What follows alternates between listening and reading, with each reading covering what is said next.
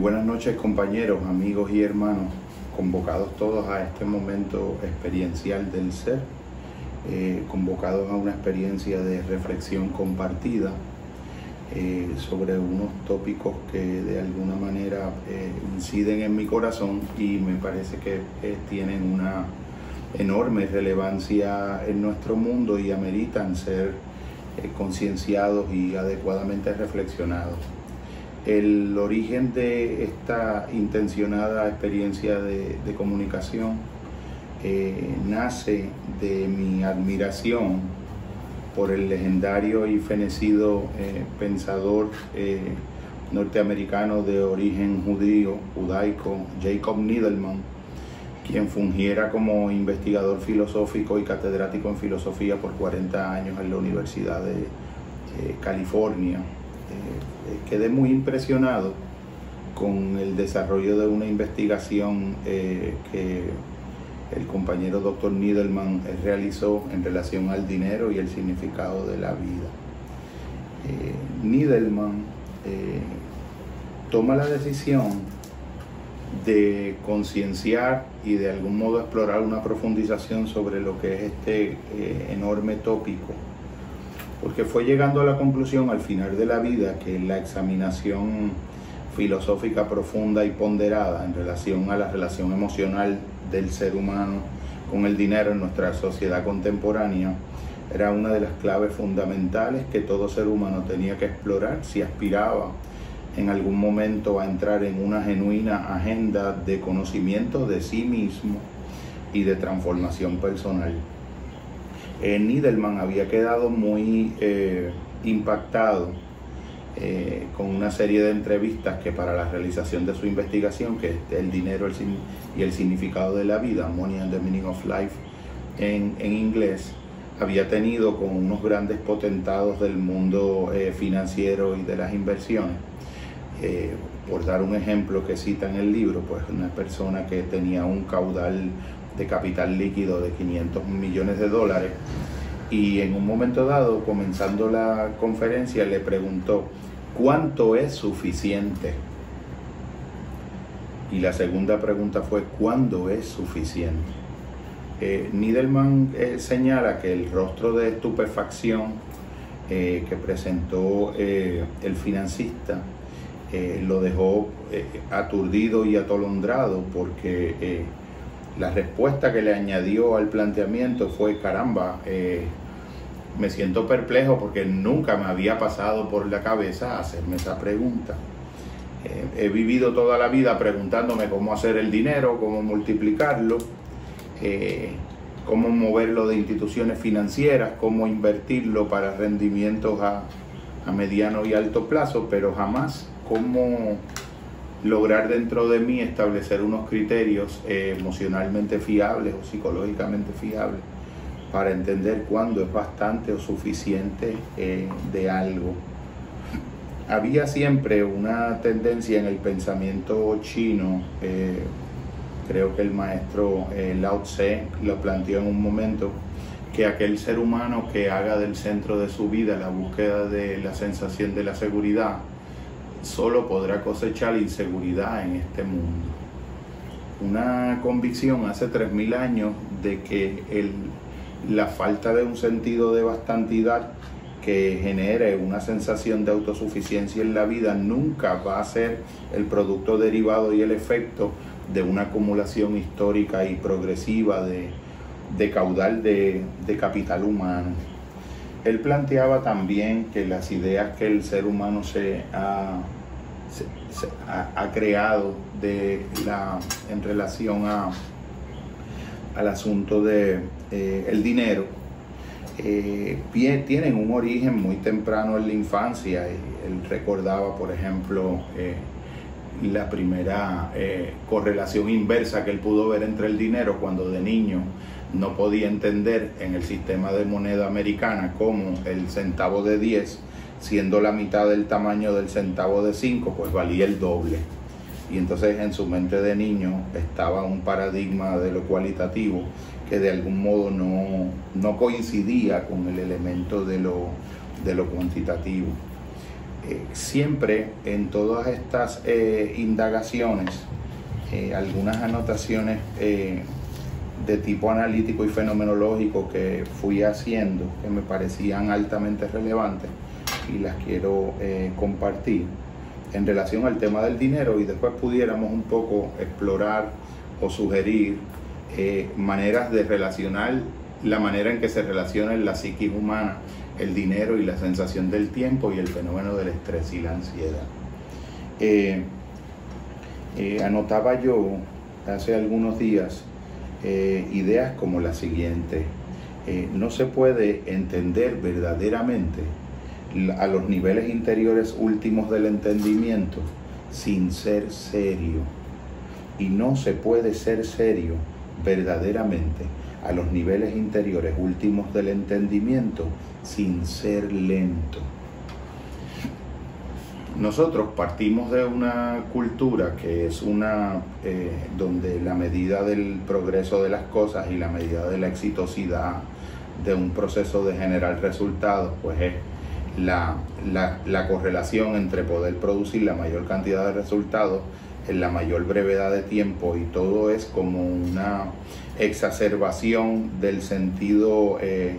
eh, líquido de la aceleración ininterrumpida. Y eh, de alguna manera existen comprensiones que empiezan a darse justo cuando la mirada empieza a enlentecerse. Yo sugería y tiendo a sugerir en el atelier clínico de mi servicio a personas que comúnmente, por ejemplo, recorran un camino eh, en, automóvil eh, diariamente y lo hayan hecho por muchos años, que se regalen la experiencia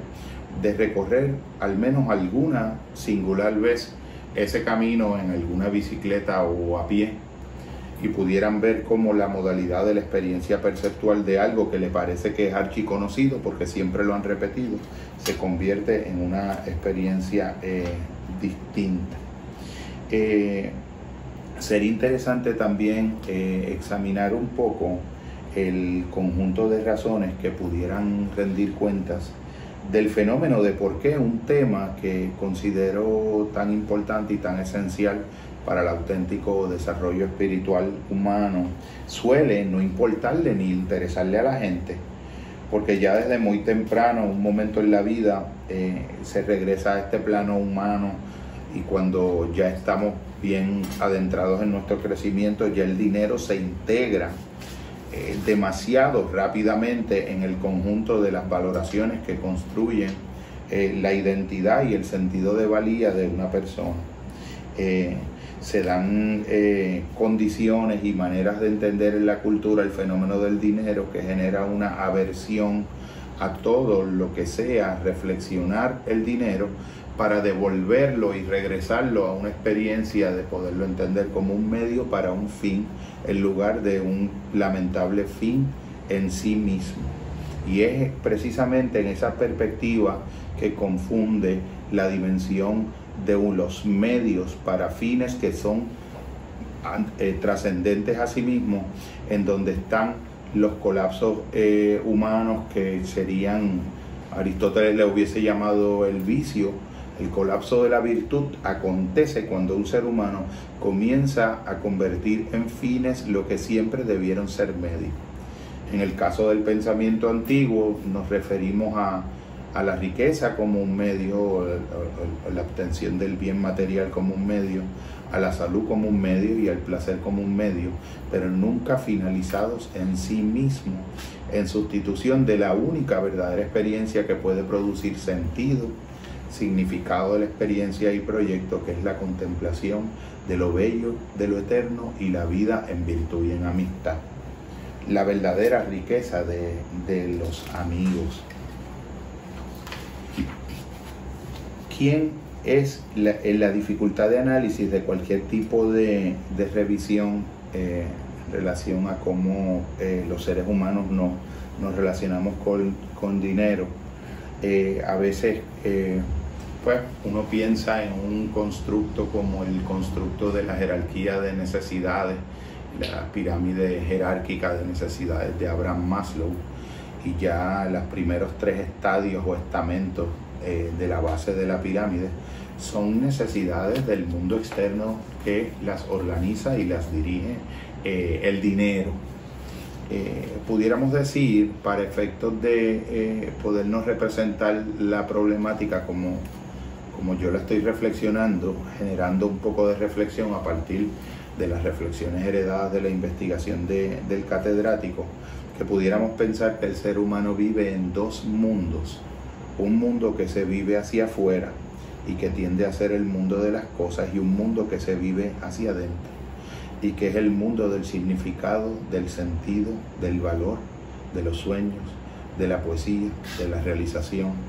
del amor verdadero, de la belleza y de la eternidad. En ese mundo eh,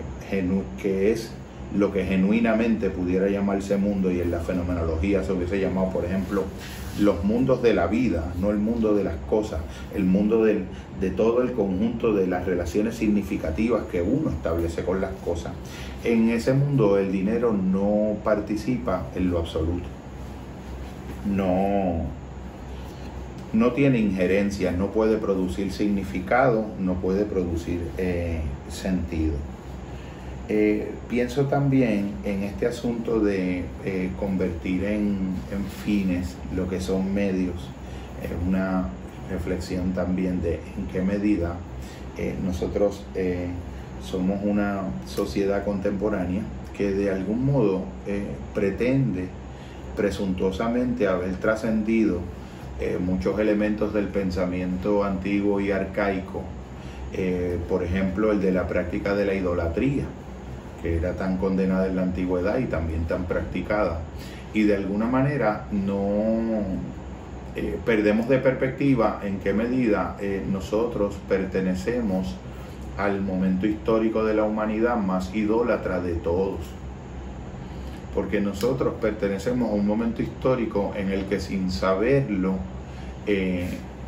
los medios comunicativos, la propaganda, la difusión de la información por tecnologías digitales hacen que cada ser humano pueda manufacturar una idea de sí mismo y rendirle homenaje y pleitesía idolátrica al precio de su propio presupuesto. De algún modo, eh, la idolatría del hombre contemporáneo es la idolatría de su propio yo. Es la sobreexaltación del autobombo el sentido exacerbado de autosuficiencia y de grandeza individual, lo que jocosamente algunos seres amados le llamaban el yoyo, no el yoyo de Ramana Maharshi, sino esta sensación de la vuelta iterada y circular en el énfasis de lo que es la falsa identidad del yo. El compañero Eric Fromm en El miedo a la libertad también hace un análisis eh, una anatomía exquisita y muy razonada, en la que termina demostrando cómo el ser humano del mundo contemporáneo padece los efectos de una propaganda que se ha convertido en la forma más sofisticada de totalitarismo. Porque, de acuerdo a Eric Frommel, la propaganda ha logrado que todos los seres humanos manufacturar y producir un tipo de ser humano en serio, un tipo de ser humano homogéneo, en el que en el interior de cada uno de esos todos seres humanos, todos los seres desean lo mismo, cada uno creyendo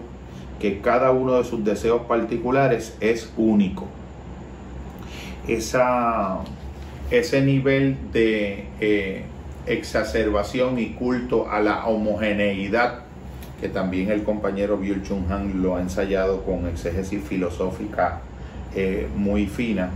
es uno de los grandes deterioros humanos porque simultáneamente te produce la sensación de estar siendo tú mismo,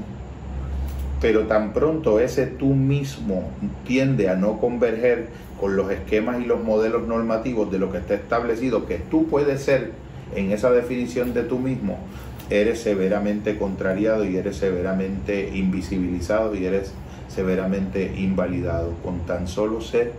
un poco desviado en la curva estandarizada de una desviación hacia abajo de lo distinto y de lo diferente, eh, pagarías un precio que no te lo imaginas. pero es un precio que es compensado de algún modo por la autenticidad, que es uno de los grandes tesoros cualitativos que no puede comprar el dinero. Esta experiencia de contextualizar el dinero, que no, eh, este momento de reflexión no va a agotarla de un modo exhaustivo, siempre eh, va a ser eh, una selección antológica de múltiples pensamientos por centenares que uno ha ido teniendo a lo largo del tiempo, pero por lo menos puede dar un, un, aroma del tiempo, un, sentido de cómo de alguna manera el anclaje en la vida de significados y el enraizamiento de vidas en la conciencia que producen sentido desde dentro de ellas mismas, dejan de experimentar la sensación pulsional de la adquisición, del consumo desenfrenado, de la exaltación de, una identidad que se define más falsamente por la marca de las cosas y por los procesos eh, adquisitivos. Ya está completamente demostrado que el, el índice de felicidad genuino y auténtico, eudaimónico dirían los griegos, de la verdadera vida buena de un ser humano, es inversamente proporcional a sus tendencias pulsionales de consumo. Es decir, que mientras más feliz es un ser humano, menos tiende a la experiencia eh, compulsiva eh, del consumo como una especie de sucedáneo o, experiencia sustitutoria de la experiencia de la, de la pérdida de, del sentido. El asunto de, del dinero también eh, tiene que ver mucho con con la idea entroncada en el imaginario cultural de lo que significa ser alguien en la vida. Eh, nosotros eh, vivimos una experiencia mental en la conciencia sin detenernos suficientemente, me remito al, al, planteamiento que hacía en el origen, que la verdadera comprensión de las cosas comienza cuando tomamos una decisión auténticamente comprometida de ser serios en la examinación de las cosas que queremos eh, comprender, no por entretenimiento, sino por verdadera transformación, y para poder ser serios en la comprensión de los temas arraigados, tenemos que ser lentos en la apreciación de ellos. La, la vida interior y la experiencia eh, de la velocidad en la que se dan los procesos de pensamiento hacen que de algún modo nosotros le pasemos a las cosas como por encima de una manera eh, profundamente repetitiva, mecánica y rutinaria, haciendo del tiempo una pura exterioridad o externalidad cronológica que pudiera ser ejemplificada en un pequeño eh, relato eh, de tipo terapéutico, metafórico y pedagógico que quisiera compartir. Es la historia número 36, cuando siempre se hace lo que siempre se ha hecho. Si siempre haces lo que siempre has hecho, siempre conseguirás lo que siempre has conseguido. David me recordó la verdad implícita en esta afirmación. Cada día de trabajo el despertador de David sonaba exactamente a las seis y media. Ponía a hervir agua para el té y se sentaba en la mesa de la cocina mientras esperaba que el agua hirviera. Le llevaba una taza de té a su esposa y a continuación se afeitaba y se duchaba mientras su esposa se levantaba. Después de desayunar sus cereales preferidos, que eran los mismos desde que era niño, cogí el autobús a las 7 y 53 para dirigirse al trabajo, lugar al que llegaba antes que el resto del personal para dar buen ejemplo. Durante más de medio siglo había permanecido en el mismo departamento y aunque en su trabajo ahora tenía más responsabilidad y un salario más elevado, él explicaba que seguía haciendo lo mismo, remover papeles por la mesa. Cada mediodía abandonaba su puesto de trabajo a las 13 horas, se dirigía a su café favorito, al que llevaba, llegaba exactamente a las 13 horas 7 minutos y donde ya sabía que tenía una mesa reservada con el pedido ya realizado, consistente en un sándwich de ensalada de pollo y una taza de café. Cuando hablamos de sus hábitos durante el fin de semana, David me explicó que los sábados él y su esposa ponían el despertador a las 7.30 para poder dormir. Después de prepararse un té se afeitaba, se duchaba e iba con su esposa a hacer la compra para posteriormente dedicar todo el día a merodear por la casa haciendo un poco de todo. ¿Y qué hace los domingos? le pregunté. Pues bien, siempre salimos fuera, me respondió, aprovechando ese resquicio de luz que parecía verse al final del túnel, inquirí, ¿y dónde van ustedes? Bueno, a mi café favorito, contestó. Allí tomamos un sándwich de ensalada de pollo y una taza de café.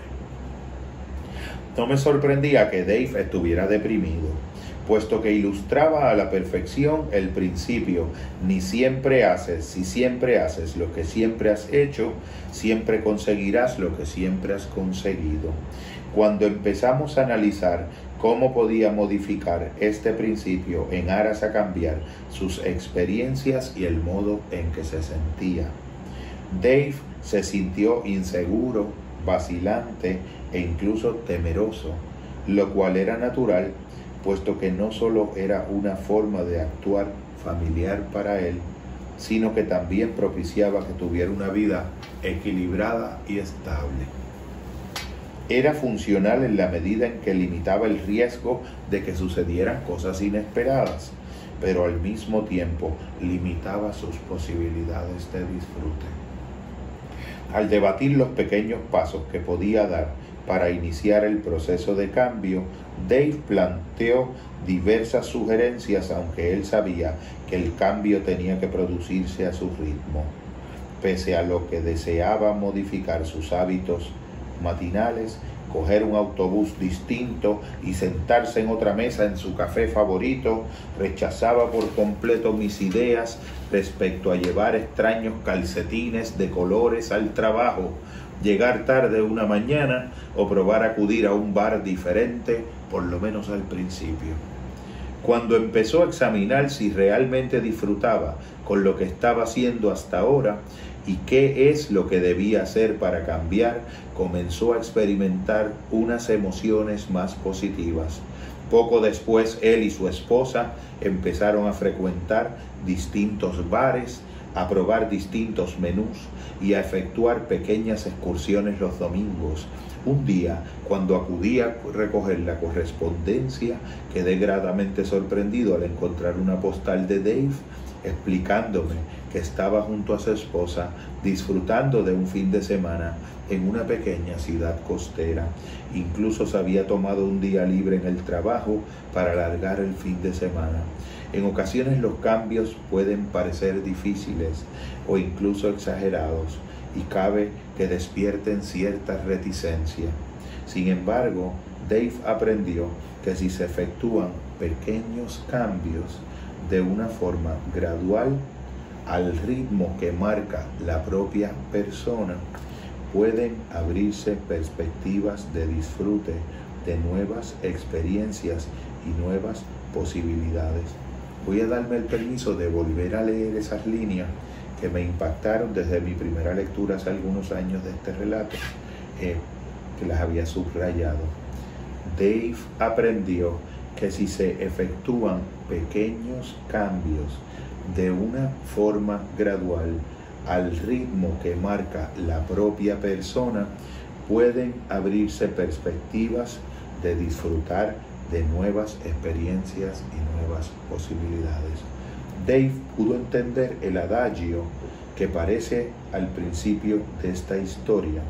y que un colega mío ha elaborado un poco más para repartirlo entre sus clientes y que dice, si siempre haces lo que tienes que hacer, siempre obtendrás lo que ya has obtenido. Así pues, para variar, haz algo distinto y actúa de modo distinto para el cambio.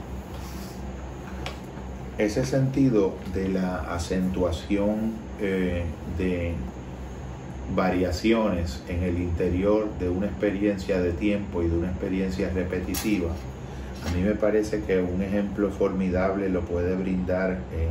la experiencia de la música y sobre todo la música clásica que construye algunas composiciones eh, subtitulando las variaciones sobre un tema. Es la experiencia musical donde se da una experiencia de una repetición de un tema que dentro del marco de la estructura de esa sonoridad repetitiva se pueden insertar pequeñas variaciones cualitativas que construyen una experiencia de algo que deja de ser una experiencia sonora mecánica y puramente rítmica y se convierte en una experiencia melódica y una experiencia armónica también.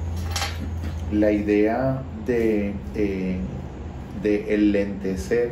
el proceso de la mirada, de hacerse serio a través de mirar lentamente las cosas, que creemos que sabemos porque las sabemos, en ese nivel de banalidad superficial eh, del que conversaba esta tarde con, con María Matilde, esa banalidad que de algún modo nos impele a pensar precipitadamente que entendemos algo porque ya lo hemos memorizado, eh, que entendemos algo porque sencillamente ya no lo ha sido presentado, planteado por alguna figura de autoridad, que casi siempre son autoridades extranjeras en el caso nuestro, porque es una tendencia del pensamiento de algún modo encontrar muchas maneras capciosas de poder convencerse de que es preciso ir a buscar en este lugar de aquí la experiencia de aquello que se ha perdido en aquel lugar de allá. Ese elemento que de algún modo eh, pudiera parecer eh, irrisoriamente y ridículamente sencillo, la experiencia de vernos en situaciones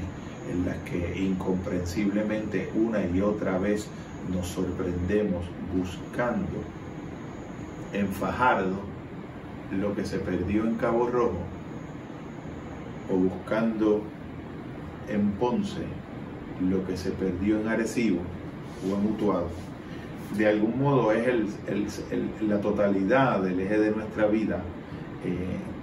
termina siendo una experiencia de, de situaciones sumamente mal definidas,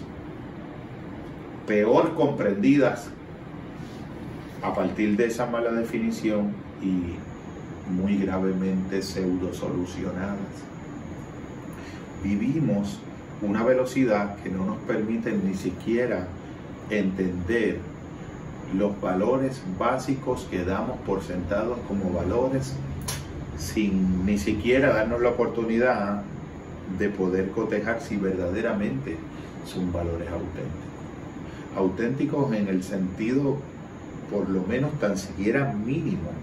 de que sea un valor que lo he ido constituyendo yo desde lo profundo de mi verdadero ser autónomo. Porque la premisa de la que, de la que parte este tipo de examinación de conciencia seria, enlentecida, genuinamente investigadora de todo lo que los seres humanos damos por supuesto, como por ejemplo la experiencia del dinero, la experiencia de la del, tiempo cronológico, del tiempo de la prisa, del tiempo de la ansiedad, la experiencia de lo que es ser o no ser exitoso, ser o no ser alguien, la experiencia de, de una incapacidad estructural de aceptarnos radicalmente a nosotros mismos para encontrar a partir de ahí una verdadera fuente de valor. No somos honestos ni siquiera en permitirnos examinar si de verdad somos tan auténticos como pretendemos. No somos tan honestos para sentarnos a mirar si de verdad somos tan independientes de los criterios de aprobación de los demás como pretendemos eh, pensar. Si hasta, hasta para ir a la farmacia a hacer una pequeña compra cotidiana una noche, eh, estás examinando exageradamente cómo vas a a escoger la ropa que te vas a poner para de algún modo estar eh, exactamente combinado, decimos de punta en blanco, ahora la casualidad es que estoy con una camisa blanca hoy, eh, para de algún modo vivir en un, en, un estado de sujeción a lo que por adelantado pienso que es la expectativa o el juicio que el otro realizará sobre mí en función de lo que sea la imagen externa que de mí yo pueda proyectar al otro. Y esa experiencia de lo que llamamos nuestro interior ni siquiera es interior. Es una superficialidad banal y externa. No se sostiene en experiencias de significado. Pienso que existen fenómenos del entendimiento del corazón y del alma que si se diera una, una, una verdadera aceptación a, la invitación de uno a uno mismo, de darse la oportunidad de hacerse preguntas que uno eh,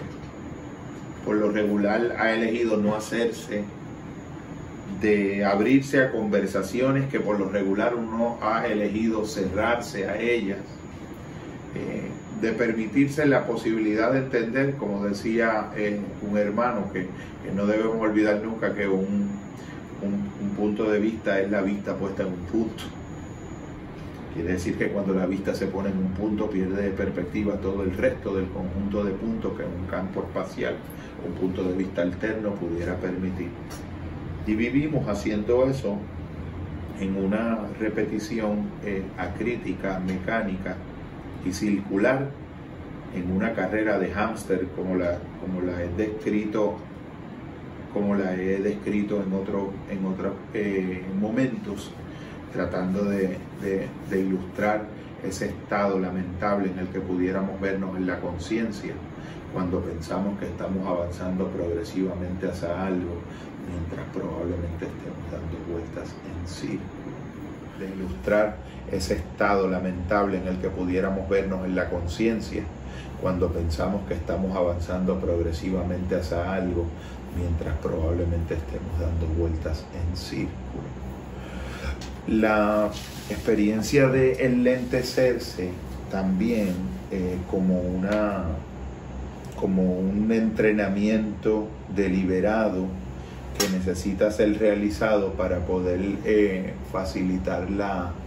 la experiencia de la comprensión, de la comprensión penetrante en las cosas, es un, es un cultivo que es muy anómalo en nuestro mundo. Nuestro mundo parte de una perspectiva generalizada y homogénea, de una idea uniforme de tiempo, eh, que de algún modo disecta el tiempo como una especie de troceado de, de boloña o de salami en unos trozos o chunks eh, y de algún modo son experiencias sucesivas en las que la medida de tu eficiencia solamente tú la puedes concebir en la medida del diseño que mecánicamente entrelace ese tiempo inexorable e irreversible mecánico que va de atrás hacia adelante, pasando por el medio, por el presente, pero de un modo eh, eh, extrañamente uniforme, repetitivo, tan y tan, eh, tan y tan repetitivo que de alguna manera tiene la, la falsedad y la antinaturalidad de una verdadera eh, impostura. Eh, por, compartir algunos apalabramientos en relación a esto, tengo una, un apalabramiento de Jacobo Niedelman también, donde dice lo siguiente, en todas partes la gente se esfuerza por encontrar un tiempo para asuntos que en general se cree que son humanamente importantes, estar con los seres queridos, disfrutar de la naturaleza, participar en una actividad creativa, y aunque cada vez más esto se convierte en una batalla perdida, no existe ningún asunto ni ningún aspecto de la vida humana más importante que este. La destrucción del tiempo, ese tiempo cualitativo, es literalmente la destrucción del hombre. Hay otra frase maravillosa de un venerable eh, maestro oriental que dice lo siguiente. El milagro no es caminar sobre el agua. El milagro es caminar sobre la tierra verde en un instante, apreciar la paz y la belleza que se nos ofrece. Lo único que necesitamos es encontrar cómo volver a traer nuestro cuerpo y nuestra mente a ese instante en el que caminamos, para así poder palpar todo lo que refresca, cura y maravilla. Yo le añado que a veces hay que, que a veces tenemos que cruzar mundos enteros, espaciosos mundos enteros, grandes océanos y continentes para llegar a este justo ahora mismo, un tipo de tiempo y verso como de ninguna parte. Un ferviente admirador le preguntó alguna vez a Arthur Rubinstein cómo lograba manejar las notas tan bien como lo hacía, a lo que el pianista contestó, no manejo las notas mejor que muchísimos otros, pero las pausas, he ahí el meollo del arte. Me maravilla este tipo de, de expresión que sugiere el papel que juega el silencio en el sonido, el papel que juega eh, el, el, lentecimiento en la velocidad y el papel que juega también el ritmo en el tiempo. Hablando de, la, de, las, eh, de los elementos de división del tiempo, también hay otro, eh, José Joseph Campbell, que en un momento dado planteó la siguiente frase mágica y maravillosa. La eternidad no tiene nada que ver con el más allá. Está aquí, es esto. Si usted no la encuentra aquí, no la encontrará en ninguna parte. La función de la vida consiste en tener la experiencia de la eternidad aquí y ahora. No es el cielo el lugar para tener dicha experiencia, es aquí donde debe tenerse. Eh, dando a entender que de algún modo, de la misma manera en que fascinantemente de niños nosotros veíamos todos los marcos espaciotemporales eh, del tiempo eh, del tiempo del reloj termodinámico, mecánico, cronológico e irreversible, como el de un tren que va sin detenerse en una alocada dirección a la velocidad de la luz hacia ninguna parte. De alguna manera eh, es una experiencia que puede darse incluso al interior de la propia secuencia temporal de las cosas.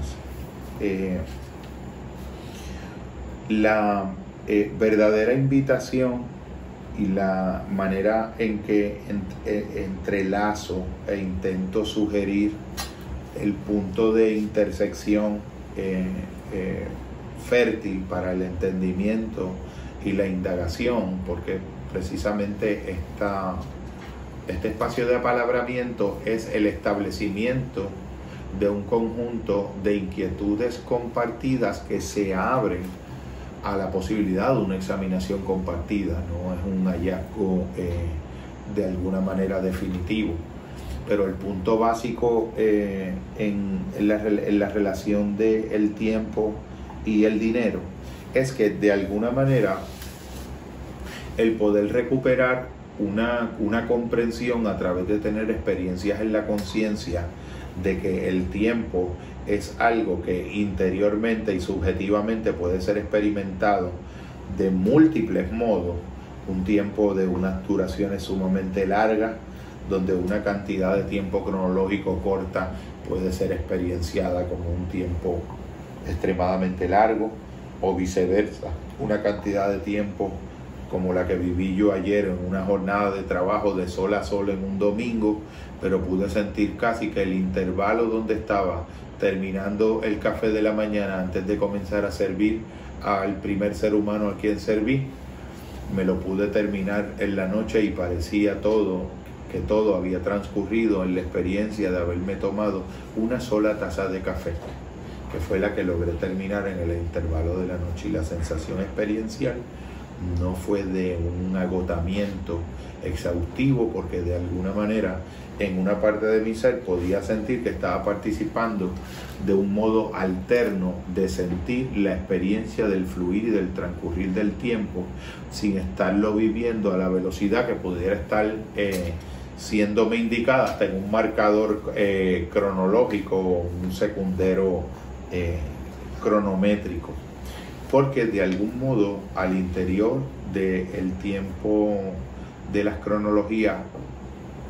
pueden darse muchas formas infinitas de experienciación cualitativa posible del tiempo, incluso la llamada por el pensamiento oriental jhana o instante, una, una noción eh, que tiene paralelos y manifestaciones transculturales que ya alguna vez investigara el, el venerable eh, y amado maestro eh, alemán de mis tiempos universitarios y de juventud, Manfred Kerkhoff, que eh, logró este tipo de, investigaciones en donde tú empiezas a darte cuenta de que existe un kairos, un tiempo oportuno y sagrado de las cosas, que no coincide necesariamente con el del reloj y una manera de experimentar en el interior más profundo de la conciencia observante, en el interior de la mente, un instante en el que de algún modo la sucesión irreversible del tiempo cronológico se detiene. Paradójica y paralelamente, de modo simultáneo, a todos los otros aspectos de la realidad en los que no se detiene. Es decir, mi conciencia puede, participando de la experiencia de un cuerpo, participando de un sentido histórico, participando de unos ritmos biológicos, entrar y salir de del tiempo cronológico como se entra y se sale de diferentes ritmos, de diferentes géneros de baile, como se entra y se sale a diferentes ritmos en diferentes experiencias musicales, como se entra y se sale, por ejemplo, en los 60 primeros segundos del segundo movimiento del concierto de Aranjuez, en contraste con cómo se entraría y se saldría de un solo en alguna canción de un timbal de Tito Puente. Y pudiéramos estar manejando unas unidades cronológicamente eh, idénticas de tiempo, pero 180 segundos de un solo, de una descarga de solo de timbales de Tito Puente. Es una experiencia cualitativamente distinta en el interior, cualitativamente distinta. No mejor, ni peor, ni buena, ni mala, cualitativamente distinta, dependiendo de la función en la conciencia a la que esté destinada esa experiencia estética pero en el caso del segundo movimiento de Arián Juez, pudieras tener una experiencia donde en el interior de esa duración del tiempo entras en una experiencia de un instante que de algún modo se adentra en un eje vertical mucho más largo y mucho más mágico y maravilloso que el de Alicia en el País de las Maravillas, capaz de algún modo de darnos experiencias de simultaneidad de los tiempos y otro tipo de eh, formas de seguir eh, explorando y pensando sobre el tiempo que entiendo que no debo, eh, por razones de, concisión y del propósito que, que, nos convoca esta noche, pues no excederme en ese sentido y poder también convertir la experiencia de este parlamento en una experiencia de autocontrol también, eh, porque las pasiones eh, como es la pasión por la sabiduría y la pasión por el entendimiento y la pasión por compartir esa experiencia, es algo que difícilmente tiene contención eh, posible. Eh, es casi como si uno tuviera que interiormente generar una experiencia mandálica para de algún modo dar una catarsis contenida a ese fluvio de pasión. Porque precisamente ese también es el enlentecimiento que de algún modo eh, debemos ejercer eh, los apasionados del pensamiento para poder pensar cada vez menos cantidad de pensamientos, mejor y más penetrantemente pensados. Menos cantidad de pensamientos, mejor y más penetrantemente pensados, hasta llegar a qué punto, hasta llegar a lo que Aristóteles hubiese llamado la experiencia más alta del pensamiento, que es la contemplación de lo bello y de lo eterno, el estado de teoría, el estado de, de, mirar las cosas de una manera que nos permite inteligir de modo inmediato e intuitivo la esencia interior y sus causas subyacentes interiores últimas. Es como, como esos momentos donde al decir maravilloso de nuestro amado Milton Erickson, el gran eh, gestor e investigador del mundo del inconsciente desde la hipnosis, esos tipos de conocimientos que los seres humanos sabemos, pero que no sabemos que lo sabemos. Ese planteamiento de, Milton Erickson siempre me ha eh, sobrecogido el corazón porque de algún modo es una invitación a poder exploratoriamente adentrarse en las raíces del interior para poder recuperar la confianza en esa capacidad maravillosa que tenemos los seres humanos en nuestro inconsciente luminoso. No es aquel depósito de trasteras, de experiencias traumáticas de la infancia y del pasado, solamente al decir de Freud, sino también un gran depósito luminoso donde podemos encontrar ese anciano sabio ese anciano sabio como el anciano de las imágenes antiguas, de las representaciones del arquetipo del anciano, como se dan en la experiencia hasta del tarot, o en cualquier eh, representación icónica de la ancianidad. El anciano no es un envejecido, no es un número de una edad de tiempo histórico en el que un cuerpo ha estado en la vida.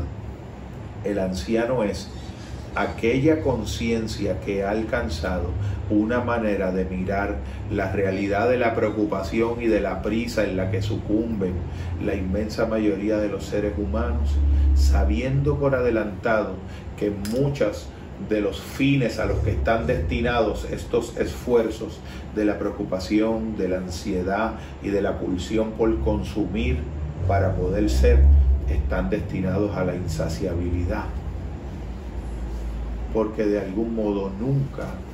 una cantidad de algo podrá producir una cualidad de algo, porque nunca una gratificación sucesiva de algo va a poder producir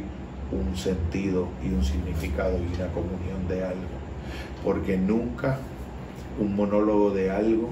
va a poder sustituir la experiencia del encuentro de dos miradas en un diálogo como el que aspiro yo estar teniendo en algún sentido. Eh, místico y desde el sentimiento profundo con aquellos interlocutores que de algún modo reciban este intento apasionado de comunicar algo y de encontrar otra mirada, otra voz en algún otro lugar, como una apuesta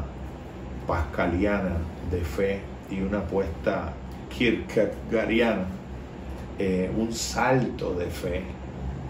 hacia la posibilidad del encuentro con otro ser humano aún dentro del contexto enmarcado de una experiencia que hoy estoy apalabrando. Ese enlentecimiento que, que lo produce eh, en el alma, la experiencia de poder mirar las cosas con lenta seriedad, sería la plataforma ideal para poder examinar la idea de cómo los seres humanos nos relacionamos muchas veces con el dinero desde un arraigo emocional y tan visceral y con más pasión y más amor que el que a veces le hemos dado a otro ser humano. Con más pasión y con más amor miramos la cuenta de banco en, los dispositivos digitales eh, diariamente o los sistemas de cómputos de los consumos con más pasión y con más detenimiento eh, que el que podemos eh, tener un día como hoy examinando el surgimiento de la estrella de Belén, que debemos ir de algún modo haciendo el, cierre de la experiencia para poder compartir ese, ese fenómeno astronómico maravilloso que está aconteciendo ahora mismo eh, en, los cielos infinitos. De algún modo, eh, la, es bien importante también entender que ningún proceso de transformación va a ocurrir en el plano del pensamiento donde uno piensa las ideas y los conceptos como un mero entretenimiento, como un mero adorno para lucir conocedor o cualquier otra cosa. Las verdaderas transformaciones en la examinación de, experiencias como esta, haciéndose las preguntas difíciles, Jacob Niedelman en aquel momento de la entrevista, aquel potentado financista, decía, descubrí en la mirada de perplejidad de ese ser humano al que se le hacía inconcebible la pregunta que yo le estaba haciendo, ¿cuánto es suficiente? ¿Y cuándo?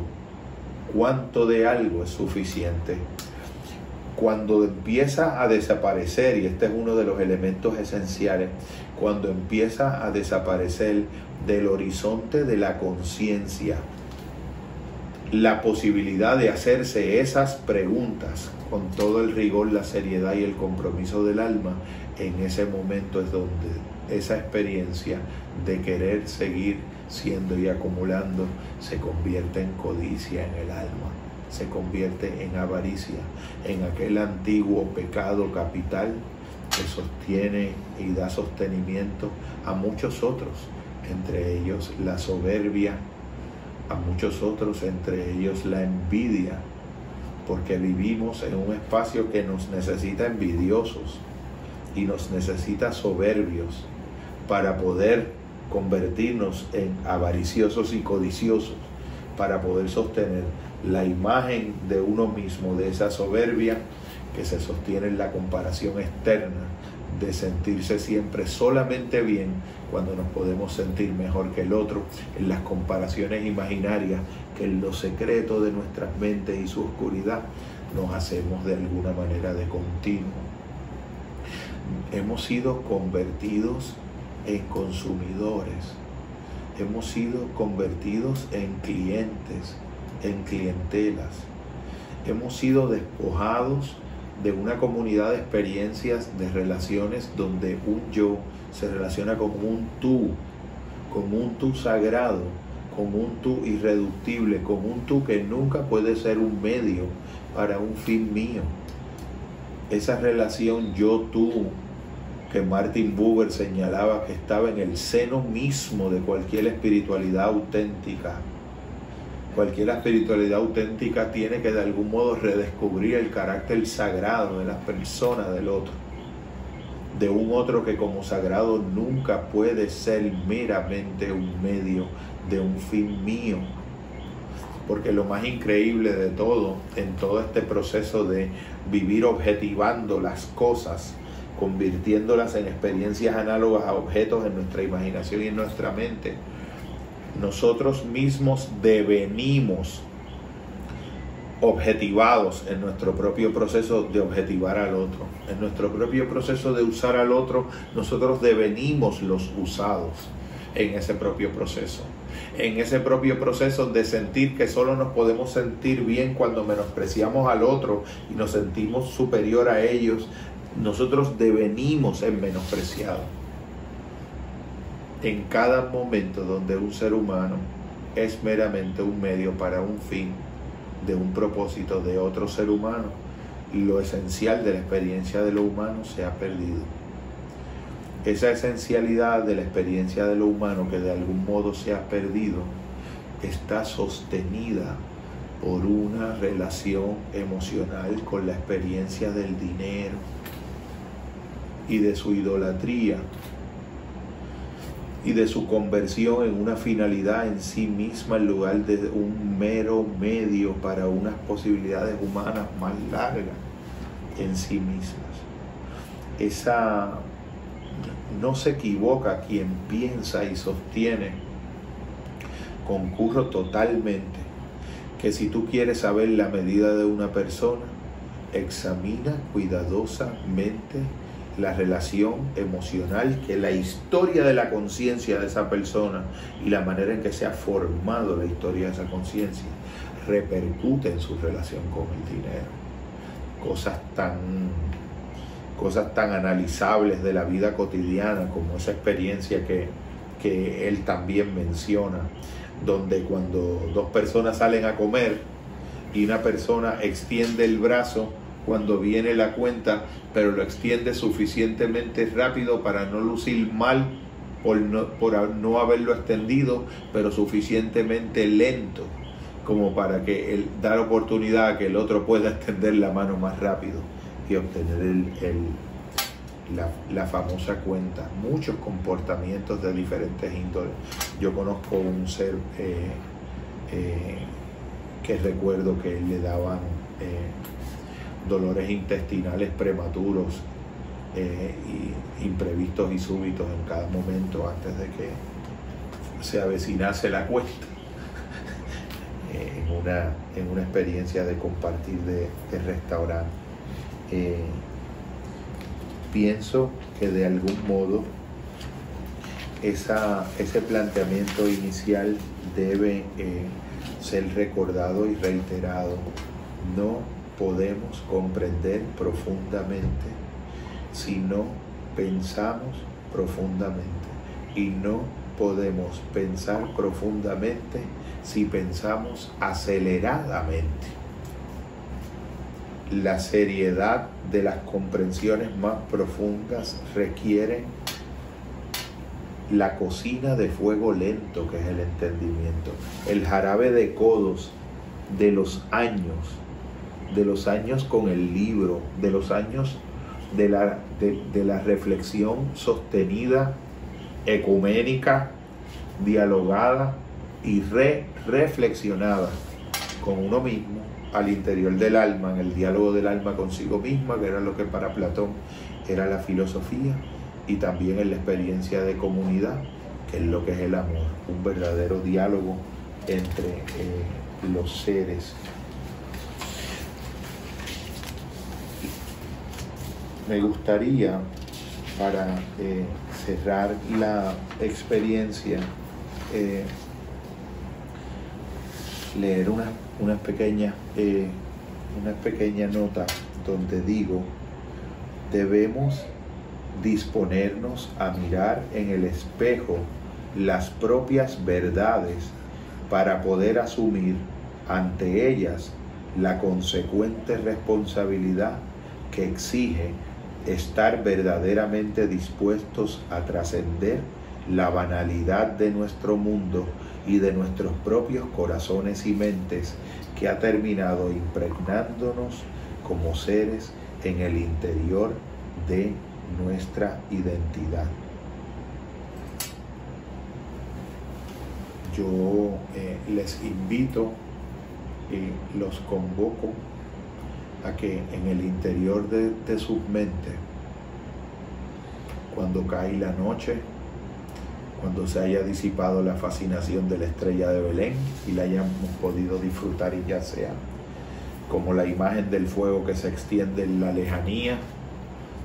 un sol interno, podamos con la luz del entendimiento y con los ojos del alma atrevernos a extender una mirada en aquella parte de nuestra casa donde nos suele acompañarnos la experiencia de la luz. Mi mejor deseo, mi mejor bendición, mi mejor buena voluntad para todo ser humano que quiera abrirse a pensar